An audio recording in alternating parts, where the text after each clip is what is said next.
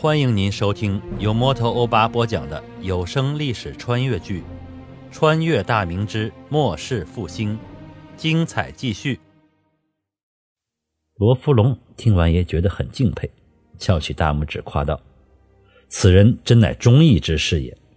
高将军不肯出卖自己的手下，本官也十分敬佩。总不能让忠义之人无辜丧命吧？这样吧，你回营后。”把昨晚被杀之人的尸首挖出，然后砍下首级，就说你们寻机挣脱了绑缚之后，赶到事发之地，见总兵监军已死，最后你们把作乱之人的首级砍了，用以威吓住其他官兵，这才暂时平息了兵乱。众人细想之下，此法可行，便派一名千总回营照此办理，同时让刘二柱等人暂且躲一下，不得露面。并安排众将的亲信四处巡营，严令士兵不得出营。那名千总处理完后回到县城，罗福龙派出衙役沿街敲锣宣告：有贼寇逼近县城，关闭城门，商户歇业，所有百姓不得出门。又和众将商讨了一些细节后，罗福龙打算上书督府禀报此事。毕竟这么大的事儿，瞒是瞒不住的。写完条神后，高希勋就派一名千总回营，安排人把信送了出去。然后众人就一直在城里等候督府的处置，直到洪承畴的到来。罗福龙大概把事情原委讲完，当然不包括他自己给众将出的那个主意。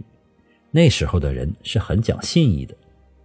洪承畴捋须沉思起来：以下犯上，杀害总兵与监军太监。这已经是造反、诛九族的大罪呀！要说十几个士兵所为，洪承畴那是肯定不信的，肯定背后有人指使。至于原因，洪承畴倒是相信，的确是邓启克扣日久，导致兵士积怨爆发。因为邓启的贪婪，他早有耳闻，只是没有想到这会让他送了命。至于监军太监，洪承畴心中也没有什么好感。这些太监骄横跋扈、目中无人，既贪财又胆小，军事上也喜欢指手画脚，各路总兵对其都十分反感，但也不敢得罪。这次死了个太监，估计其余的监军太监应该能收敛一些。毕竟军营里什么事儿都有可能发生的。思忖半晌过后，他吩咐院内的将军叫进大堂，高希勋等人光着上身。在几个持刀亲兵的看管下，走进了大堂。亲兵喝令众人跪下。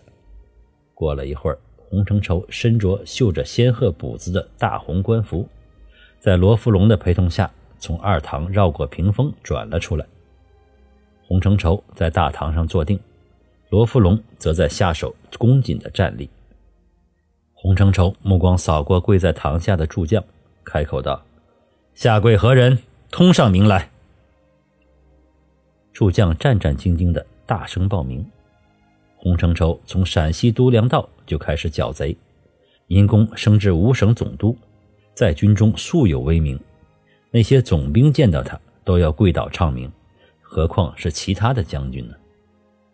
洪承畴听到高奇勋的名字，略微一愣，倒是听说过此人。邓启的麾下属此人最善战，但因比较正直，所以不为邓启所喜。到现在才是个游击将军。诸将通明后，洪承畴开口说道：“尔等身为统兵大将，平日应按军法严管部下。这次总兵与监军遇害，皆是尔等管束部下过于松散所致。按照律法，尔等失陷上官，理应斩首。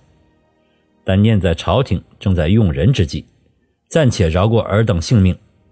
但死罪可饶，活罪难免。”来人，各打四十军棍。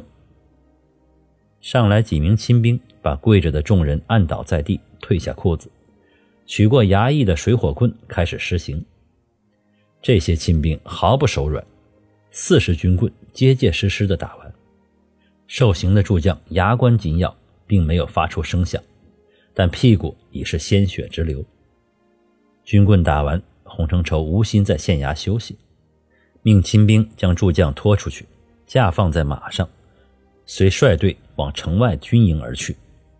罗福龙一直恭送至城外。半个时辰左右，到了城外十里之地的川兵军营，只见营地扎得甚是严整。洪承畴颇为赞许。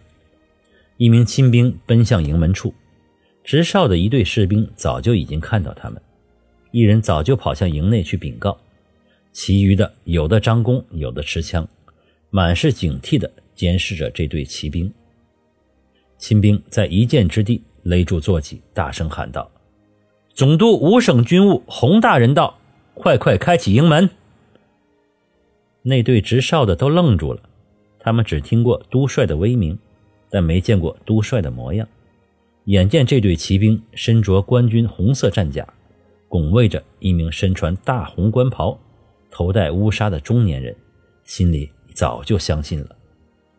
高奇勋横趴在一匹战马上，顾不得被手下看到自己狼狈的样子，抬头大声喊道：“李德胜，是我，快打开大门，迎接都帅入营。”值哨的对头听到高奇勋熟悉的声音，又仔细一看高奇勋抬起的脸，确认无疑，急忙招呼：“快开营门，是高将军。”这时，营内的官兵已被惊动，正在各自把总对正的旗下集结。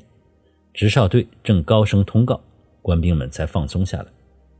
一队亲兵前头开路，洪承畴一行人进入营内，在高奇勋的指令下。来到了邓启的营帐，现场都已打扫干净。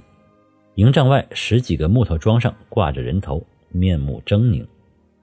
洪承畴下马来到营帐处，看了一眼木桩上的人头后，没有作声，直接进入营帐内，在邓启的大案后坐定，吩咐道：“把人带进来。”亲兵把高奇勋等人带进大帐，众人跪倒垂头。不敢与他对视。洪承畴忽然温声的说道：“尔等起来吧，本都有话交代。”众人听令起身。洪承畴开手道：“川兵善战，吃苦耐劳，这几年屡立功勋，朝廷以及本都都是心中有数的。至于饷银未能及时发放，并非只是针对川军。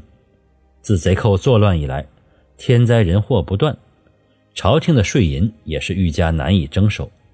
只有我等同心协力，早日把贼寇剿灭，百姓安居乐业，朝廷的负担才会大大减轻，赋税才会征齐，拖欠官兵的银饷才会补上。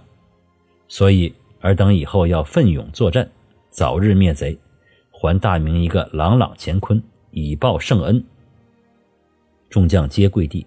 高奇勋高声回道：“卑职等定会用心杀敌，以报圣恩。”洪承恩让众将起身后，继续说道：“本次事情的原委，本都心中有数，就不再一一约谈士兵了。”说到这里，洪承畴突然拍案大喝道：“别以为本都可欺！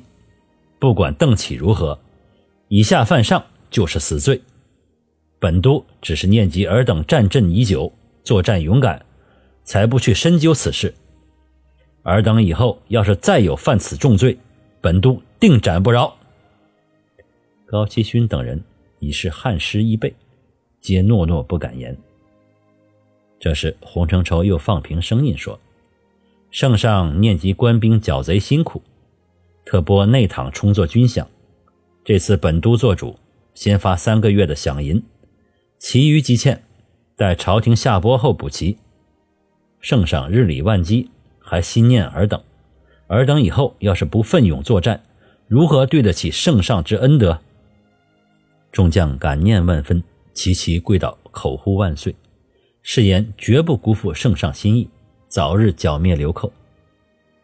洪承畴满意的点了点头，吩咐道：“本都暂委贺仁龙为援剿总兵，统帅川军。”尔等要谨遵号令，听其指挥。邓启以及死难众人的尸首要选上好的棺木掩埋。